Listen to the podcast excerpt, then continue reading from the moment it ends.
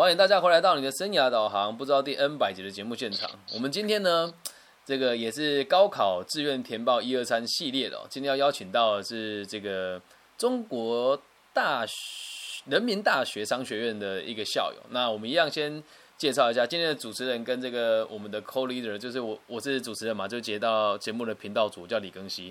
然后接下来要第介绍第二位是我们协同主持夏天老师，再次介绍是被毕业于北京大学，然后也是这个某某个互联网公司的法务负责人，欢迎夏天老师，耶！Hello，大家好，很开心又在更新的频道见到大家。小夏夏，接下来要下介绍下一位，Ladies and Gentlemen，让我们掌声欢迎毕业于中国人民大学商学院会计学系，同时也是毕业于这个约翰霍普金斯大学 MBA，曾经在世界五百强投资团队担任这个任职哦。那现现职呢是一个某个老牌的教培巨头区域教研的负责人，掌声欢迎一丁老师，耶、Hello，大家好，我是一丁。老师，一丁老师的名哇，字？我其实因为因为之前更新在这个频道都都在都在乱叫，叫我叫夏天老师嘛。可是我们一丁老师是是一位真的老师，是老师。对，哦，所以一定老师，你你你现在是老师，是是专门在做教育的吗？现在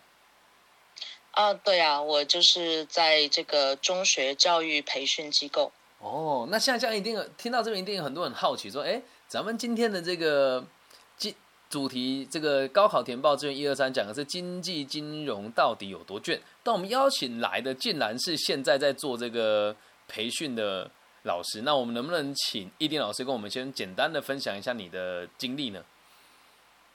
OK，好啊，呃，就是我其实主要是因为之前我的专业还有我的这个职业方面都是跟经济和金融相关的。是然后呢，我是在本科毕业之后呢，做过财务，呃，做过融资，还做过投资，然后就是后来才转转到了教培行业上面，所以就今天才会有这个机会跟大家去分享这个经济金融到底有多卷。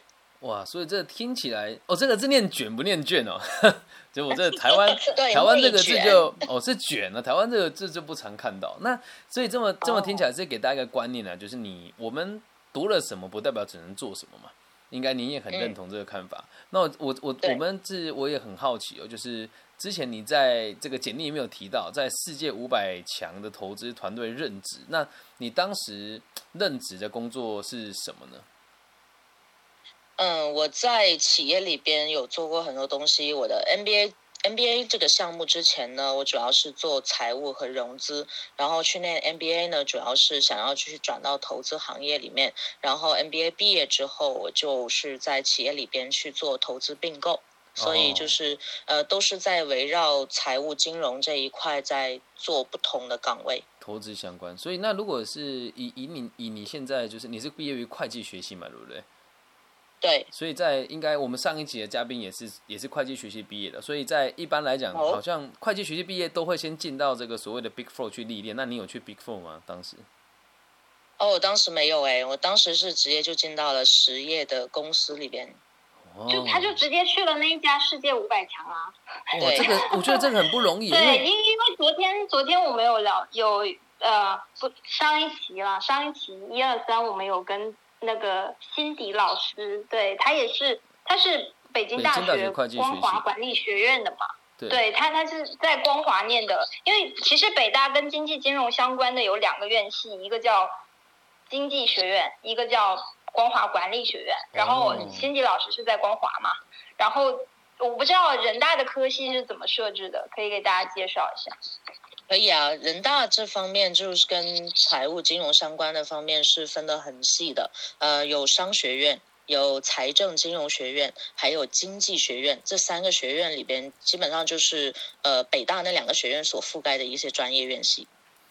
哦，哎哦，所以你是在商学院，嗯，对，我在商学院。好像在大陆的分类跟我们台湾分类其实不大一样，就是我们在台湾就是一个管理学，然后管理学里面就有会计系啊，然后统计系啊，对然后气管啊，然后资管啊，财经啊，我们是这样分的。嗯，一个学校就一个学习，所以那你的同学们，就是你读这个科系是会计系，那你其他的同学们现在都在做什么工作呢？就是我们先介绍一下你当初念会计的这个这群小朋友们啊，不是？哎，其实我想问一下，就是我我想先聊一下，就是说你在当时在商学院的时候，有没有感觉到那种卷到白热化的氛围？可以给我们的听众 感受一下。对，真的会特别竞争哦。对，就是在人大的话是会有，但是我在人大其实并没有说是就是特别投入到学习里边去，会做很多别的事情。但是呢，的确就是嗯，因为。嗯，人呐我不知道这是不适合，就是这就是它有一个别称叫中央第二党校，然后呢，就是在里边这个人就是去那边念书的那些人呢，他是有不同的身份的，然后他们也会有抱着不同的一些目的方向或者说目的，有有各种各样的奔头和各种各样的背景，所以说呢，就是还是会能感觉到他们是很想往上走的。但是我就是属于有一点点游离在这个主流团队以外的，比较佛系就对了。对，有点。但是商学院学生的日常是不是除了就是狂刷绩点以外，还要做各种各样的社团活动啊，还要搞比赛啊，还要搞实习啊？就是一天可能恨不得花三，就是二十四个小时花成三十六个小时这种。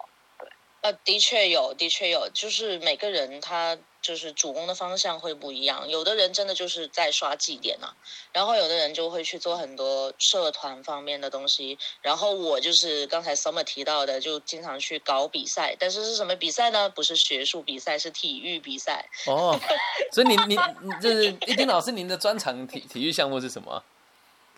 我就是从小很爱动啊，然后会打球啊，然后跑步啊，就是弹跳能力会比较好，所以羽毛球对不对？乒乓球啊，羽毛球啊，然后在学校里边虽然个子不高，但是会去跑一百米栏啊，然后去跳高这样子。天哪，真的是智勇双全啊，动静 动静两两两两强啊，这是很不简单呢。所以在跟我们台湾，哎，那法学院没这个问题嘛？就是 Summer 你们法学院是真的比较没那么。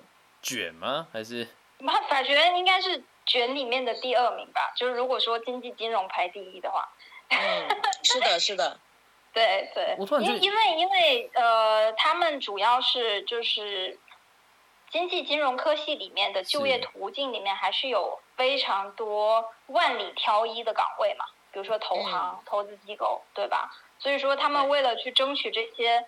可能一毕业就年薪百万的岗位，他们肯定是读书的时候要非常辛苦。那法学院的话，其实主要的、主要的就业途径非常主流的一个方向是去律所嘛。是。然后律所的话，其实也是有它相当明确的鄙视链的，就是比如说外所肯定拿的非常多。就是你如果拿在在比如说美国律所的上海分所，然后你拿 Global Pay 的话，就基本上就是一毕业就年薪百万了。哇。对对，所以说卷卷的程度来讲，嗯，这这这这两个学院应该是 老大老二的这这种，在文科院系里面啊。天哪，那你们两位真的是被卷出来了。我也是游离于主流的一个人。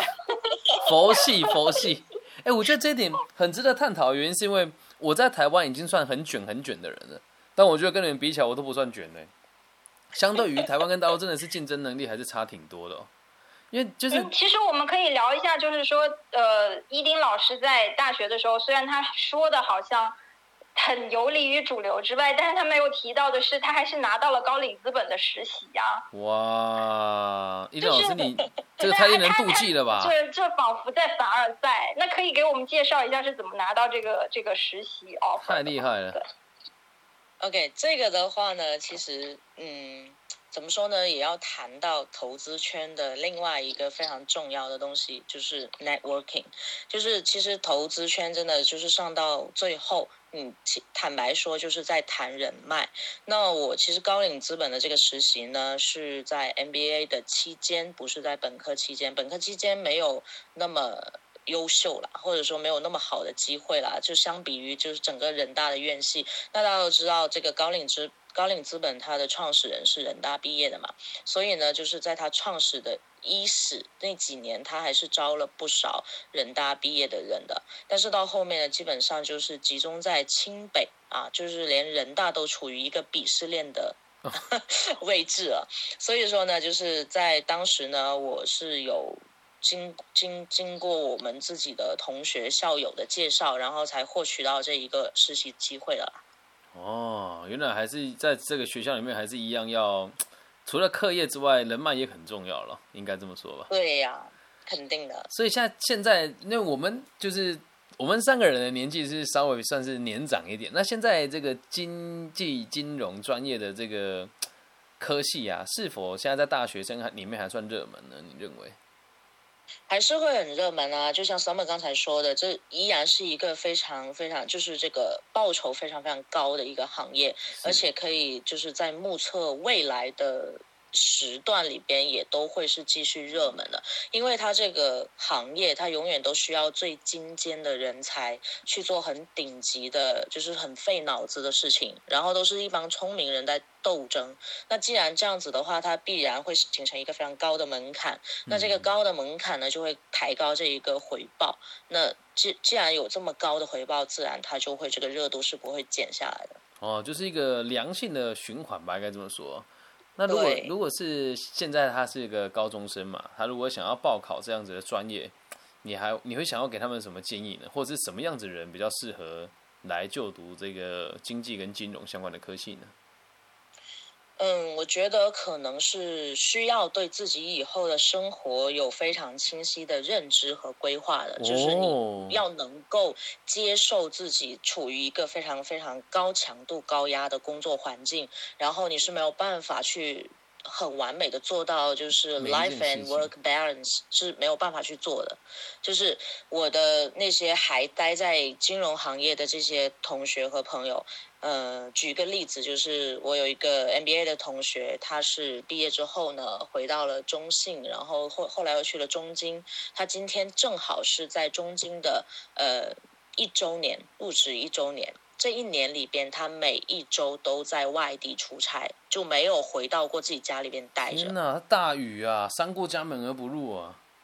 对呀，然后就是除此以外呢，就是必须要嗯，能够对数字比较敏感，对信息比较敏感，就愿意去分析数据，愿意去收集信息，然后愿意去钻研的人会比较适合。当然，这个不是唯一的，呃，另外也有一些人他是会靠。呃，一张嘴啊，呃，就靠自己的 networking 啊，或者就是就是背靠背靠爹呀，有资源呐，都可以。本节目的这个三位嘉宾都讲了一个很重要的重点，就是靠拼爹。觉得，其实其实我好，我那个呃，伊丁老师都都说了一些他非常非常深入的见地。其实我有一个非常浅薄的建议，就是说，其实你要真的报经济和金融的话。不是名校的话，我建议就就不要读了。哎，这个是非常关键的，就是刚才我们其实也提到过，就无论是经济金融还是说法学院，它未来的这一个就业的环境里边是有一个非常非常完整的笔试链条的。那就名校生、顶级的商学院的学生，他就会在这个链条里边就处于比较顶端的一个。就这么一个状态，然后也也会是这个市场上面比较青睐的人。那如果说没有办法去到很有名的商学院，然后没有那么多的资源可以给你去利用起来的话，的确是不会未来的这个就业的环境和这个回报可能不会或者想象的那么好。这么说吧，就是说，其实呃呃，之前我们跟别的嘉宾。谈就是吴医师那集我没有谈到，就是说医院其实是很看本科 学历的，也是有个鄙视链。其实，在在在投资圈里面是一样的，就是先看你的本科，然后再看你的商学院。那我我会看到有一些，比如说不是头部的机构，头部机构我们指向高瓴啊、红杉这种，不是头部的机构，腰部的机构，我们见到的一些呃前台的投资人员，他们即便本科不是清北的，他们也会刷一个清北的硕士。哦，所以就是就是即即便是中中部的这个机构的话，他们其实也是非常看学历，只是他们可能对于本科的要求不是那么严格。所以在大陆这真的很重要。所以说，其实如果你想对，比如说有有志于做投资这个圈子的话，其实是不是伊丁老师觉得说是你本科的时候如果没有那么好，比如说是一个中流的九八五，那你可以先读一个，比如说别的计算机或者生科，你有一个。你能深入理解的行业，以及你在这个行业里面会有你这些同学作为人脉嘛。然后再再再去读硕士或者商学院的时候，选一个名校，其实也是一个不错的赛。你会这样觉得？对，是有几种渠道。第一种渠道就是像 Summer 刚才说的，你在本科的时候能够去到一个顶级的名校，去到商学院里边去呃学习。然后呢，出来之后呢，也是只有那么几个就业方向是呃投行是最青睐的。就是第一个，你直接一毕业你就进了投行；第二个就是呃就是进了投行或者投资机构；然后第二个就是去了咨询公司。第三个就是，其实也算是食物链的底端了，就是去四大 Big Four，是呃，就是会计师事务所，这个已经是名校背景加上四大会计师事务所，这个已经是属于比较没有竞争力的了。然后呢，第二个渠道就是说，嗯，投资里边呢分两拨人，一拨人他就是商科背景、商科出身，第二拨人就是行业里边的专家。的确是，如果你，呃，比如说我有认识到很多，因为 Johns Hopkins 就是我的 MBA 的学校，它的医学是世界很有名的嘛。然后我们有很多那边医学院的同学，他们是会毕业之后直接进入到投资圈的。这这一部分有自己的深厚行业背景和研究经验的人，也是很受投资业青睐的。哦，这是一般人不知道的常识。所以也要分享给就是真的要报考这个经济跟金融的朋友一些小小的这个不同的差别。那我想对，或者我们从可以从从反面聊一下，就是不在名校的学经济金融的那些人都去哪里了？我想很大一部分人学金融的非名校的同学可能会去了银行。是啊，对，没错。我们在台湾其实也差不多了，但是我我们台湾有个很奇怪的现象，就我们管理跟这个金融专业是放在一起的。经济金融跟管理放在一起，但是在大陆好像管理没有没有放在一块，对不对？企业管理对管理它是属于另外一个大类，就包括会计系其实也是属于工商管理这个大类的，而经济和金融是属于经济学。对，原来如此。那为什么就想要问，就是那为什么你会想选择读 MBA 呢？然后我我能不能跟大家讲 MBA 的这个？如果一般人来讲，他们说 MBA 大家都听得懂嘛，但是 MBA 到底在念什么？跟它是个什么东西？能不能跟听众朋友们分享一下？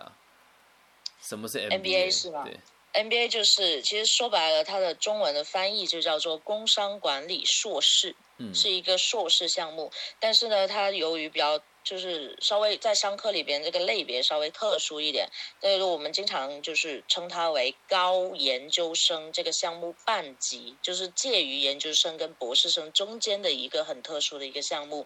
主要就是因为它它是为了培养这一个能够进入商业界做成为一个管理人才的这么一个目标所设立的一个项目。然后对，就是。就比较适合那种想要进入商界，然后呢，想要去做职业经理人或者想要去创业的人去念，然后想要去拓展自己的人脉。是，所以你当时怎么会想要选 MBA？对，你怎么想要去选 MBA 呢？就当时，三本有没有想过要读 MBA 啊？夏天老师有没有想要读？当然，当然，就是我有，其实，其实，其实我有很多在，包括我在律所已经做到合伙人的朋友也有。考虑过要不要回去读 MBA，因为就是在这个我们这个年纪，确实是面临到可能职业上升一个非常关键的阶段嘛。是是是。对你，你你要考虑你的下一个十年，因为差不多，差不多我们嗯这个年龄就要考虑你下一个十年的事情嘛。呃，那那可能会不会觉得说他们会考虑说会不会读 MBA 是一个很好的起点？因为嗯。这真的是每个，特别是你没有打算继续在事务所就是干一辈子的情况下，真的是对，就是提到这个的话，就是也有。两种人吧，尤其是在对于大陆这边的来说是两个两类人群。第一类就是可能像 Summer 刚才提到的，我可能遇到了一个职业的瓶颈，然后呢，我需要 NBA 这个东西来给我做一个背书，或者呢，我在 NBA 里边呢能够认识更多的大佬级别的人物，然后去获取一个新的机会，这个是突破自己的一个天花板或者瓶颈的一个渠道。然后另外一个的话就是像我，我为什么？怎么去选择念 MBA。当然，其实这个东西是源于我本科的时候呢，是嗯，就真的就是想要成为一个企业里边的职业经理人了。那这样子就会比较适合我想去做的一个方向和目标。但是要到后来。实际上，我想要去呃念 MBA，是因为我想从财务投、财务和融资这个方向转向投资这个方向，这也是很多人想要去念 MBA 的一个原因。嗯，就是可以选择一个职业的一个呃转型的机会吧。嗯，当然，我我在我的实际工作就是这个经历里面，其实我也见到有一些我的同事可能是想要从。一个基层的管理岗位向管理岗位，基层的管理岗位向中层管理岗位去转的时候，他们也会有的人会选择读兼职的 MBA，就是嗯嗯，对，不是全职的去念嘛，嗯，也也有这这这一种选择，对，但是但是我们其实就是站在我我我的角度去看 MBA 这个学位的价值，其实我会跟就是。现在正在高中毕业、正在面临报志愿的同学建议说，其实不要本科就去读工商管理，因为因为因为你在本科的时候实在是不知道企业是什么，也不知道工商是什么，然更不知道管理是什么，所以你去学那些嗯，就是纸面上的东西，其实对你来讲没有什么得益，而且你呃也没有获得一个。专业的进入这个行业的一个角度是，但反而是有一个，对，会有一个例外哦，就是除非说你能够进入到名校里 边，对对对，还是有差，其实可以做一个妥协。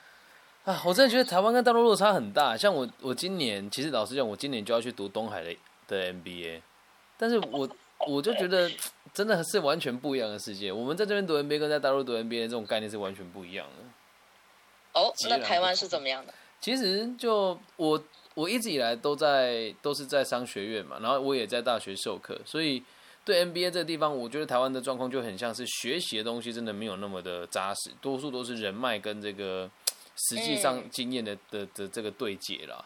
然后我本来就是也没有想要念，但是因为今年我觉得，因为我的工作是教育者，可是我没有硕士学位。这一点也是很很很特殊的一点，就是我虽然在大学授课，可是我没有硕士学位，所以我今年就决定要去考一个 MBA，然后就刚好顺利录取了。所以今年九月我就会读书，但我读的时候也确实是我的同学们应该也都是为了进入企业的中高阶，所以他他才会去念。但是真的，其实真的要讲排名，我们在台湾就像我们东海跟北大跟这个霍普金斯的落差，实在是真的也也真的很大。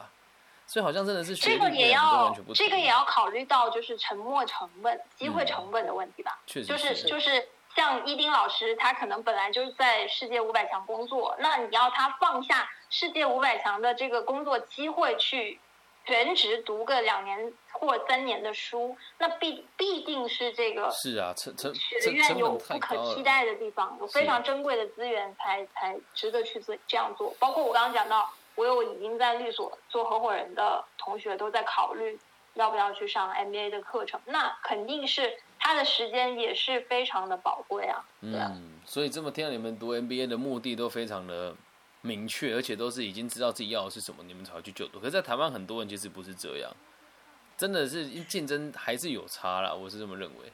那我我想要再问你一题哦，就是到底在这个世界五百强？做这个投资的这种经历啊，有没有什么是让你觉得真的很酷的，可以跟大家分享的呢？就是比如说最大的这个并购案啊，或者很像电影情节那一种很强烈的竞争，有没有什么故事也可以跟我们分享一下呢？呃，有啊，就是其实真的做投资并购这件事情，真的是很酷的一件事情，就你会觉得就。感觉自己就处于一个宇宙的中心，就是 那种那种感觉，真的就是感觉你在运筹帷幄。为什么呢？因为当时我在那边做的其实是海外并购，就刚好就是有海外的留学背景回来。然后呢，而且我们这个平台搭的是在香港那边，所以其实对接的全部都是国际化的团队。而且我们的交易对手方，也就是我们，我们是买方，对方是卖方。我们的交易对手方就是欧洲那边的企业。所以呢，就是包括我们自己的这个外部的这一些专业的团队，包括法务团队啊，还有我们的 FA，就是这个财务顾问团队，还有这个会计师事务所，全部都是海外的团队，那就等于是你就是在跟全世界打交道。哦，也有可能你们一个决定会决会影响世界未来的走向，对不对？确实会哦。是啊，因为因为就是比如说，这个要讲到一个非常。特殊的背景就是说，其实当时伊丁老师在做海外并购的时候，正好是中国企业走出去非常热潮的一段时间。哦，中国企业在在全世界都在买买买，无论是在油气行业，还是在很多的呃房地产行业，比如说有有个巨头也当时那段时间也很热衷在买嘛。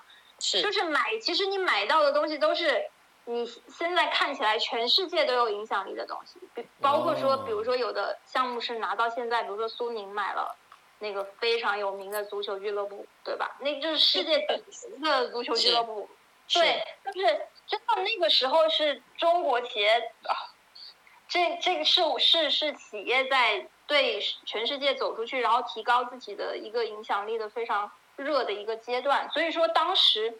可以想象，伊丁老师在的那个部门是得到非常多的，就是非常核心的一个支持的。刚好在这个浪尖之上，所以伊丁老师那时候这个五世界五百强是在大陆还是在在其他地方呢？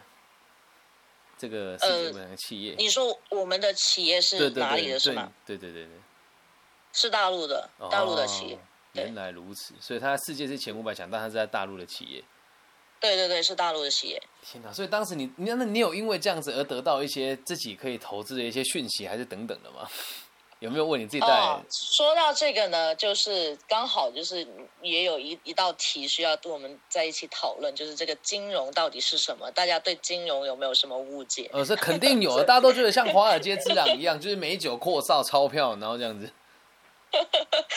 对，就是呃，刚才就是提到了说，是不是在这边做投资，然后你就会有一些信讯息什么的。是。其实呢，我们就是如果聊到这个话题的话，我们其实是在聊金融市场里边的二级市场。这个二级市场就是大家所熟悉的股票啦，呃，基金啦。债券啦，这些已经在公开市场上面发行了的，大家可以用来交易的，可以用来获取个人的投资收益的这些产品，就叫二级啊，这种叫做二级市场。是是是。那我们其实，在企业里边去做投资并购，它是属于一级市场，它不会在市场上面去流通的，所以这些东西它不可能以个人的行为去发生，只能以公司的行为去发生。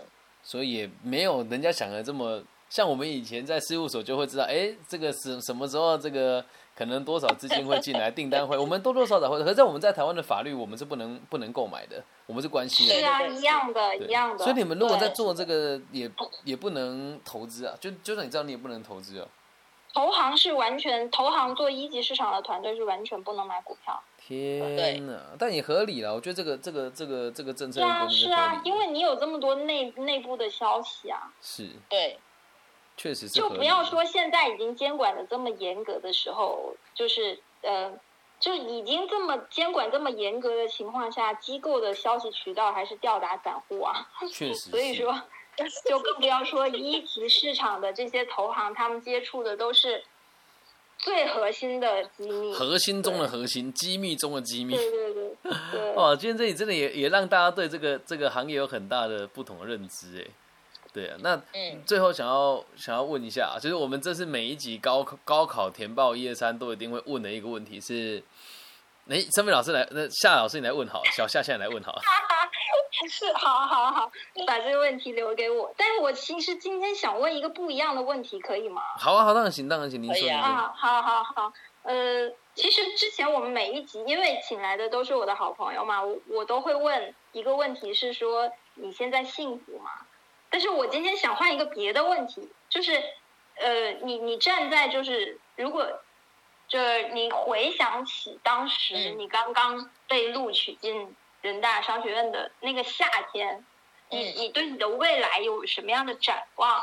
然后那个展望现在有有有已经实现吗？对。哎，问这么伤心的问题。呃，就是我相信当年就是在那个夏天里边，我跟 Summer 在那个时候是真的对未来是充满了憧憬、希望的憧憬。对，真的就是无限的憧憬，就觉得世界就是我的舞台，就是那种感觉。但是呢，现在就嗯，会跟当时的想法或者说一些愿景会有一些差异。但是真的，你没有用那个问题来问我，但是我现在想用那个问题来回答，就是我 觉得当前我还是蛮幸福的。当然会有遗憾，会有一些嗯。没有实现的东西，但是人生还有这么长嘛？哎，真的真的，我我每一个朋友就是在做每一集，他们都会聊到一句话，就是说人生是一场长长跑。真的，对我我想我想就是在在最后，就是我想就跟大家分享一下，今天我为什么想问伊丁老师这个问题，因为我今天因为最近就是真的呃，通过更新的这个频道，又跟很多非常要好的朋友重新开始。聊一些非常严肃和深入的话题嘛，然后就勾起了我的一些怀旧的情绪。然后最近我在看一个电视剧的时候，这个电视剧的最后大结局的一幕是，嗯，主角实现了他当时许的愿望，就是对神明许的愿望。然后他最后在还愿的那个场景，然后所以在那个场景就有很多的弹幕在许愿，然后我就看到有一条愿望是说。高考顺利，这次换他喜欢我。我不知道为什么那一句话突然一下就击中了我，就是让我回想起就是当时对于未来充满憧憬，但是你又第一次可能尝到人生的苦涩的那种青春的气息扑面而来。所以我就今天特别想问这一题，然后所以在节目的最后，我也想。祝各位正在填报志愿的弟弟妹妹们，就祝你们得偿所愿，真的。嗯，得偿所愿，真的。就那时候你想要什么就该追求什么，以后拐弯了嘛就拐弯了吧。就像接下来呢，夏老师会不会拐弯呢？咱们也不知道。那一丁老师呢是已经拐了一个很大的弯了，就是我们下一集要讨论的内容哦。那我自己本身也是拐弯拐的蛮蛮大的，我是先到。全全世界第三大的事务所做集合，才到全世界第一大的鞋厂做人资，才回到全亚洲第一大的房屋中介做这个不动产经纪人，之后才开始自己从事教育，然后跟创业。所以大家都能够管完，但重要就是你这个这个暑假，你这个十八十九岁的暑假有没有拼尽全力为你的未来负责？那至于倦不倦嘛，我们今天都听到有多倦了，就是现就是三位我们这边三位的朋友应该是。应该我这么问你们好了，你们有真的好好休过假吗？应该也没有。什么时候呢？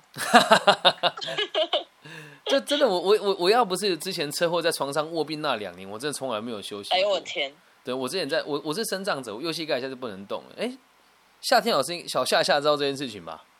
小夏夏应该知道，有有知道。是是是，所以就也跟大家分享，就是当下过好。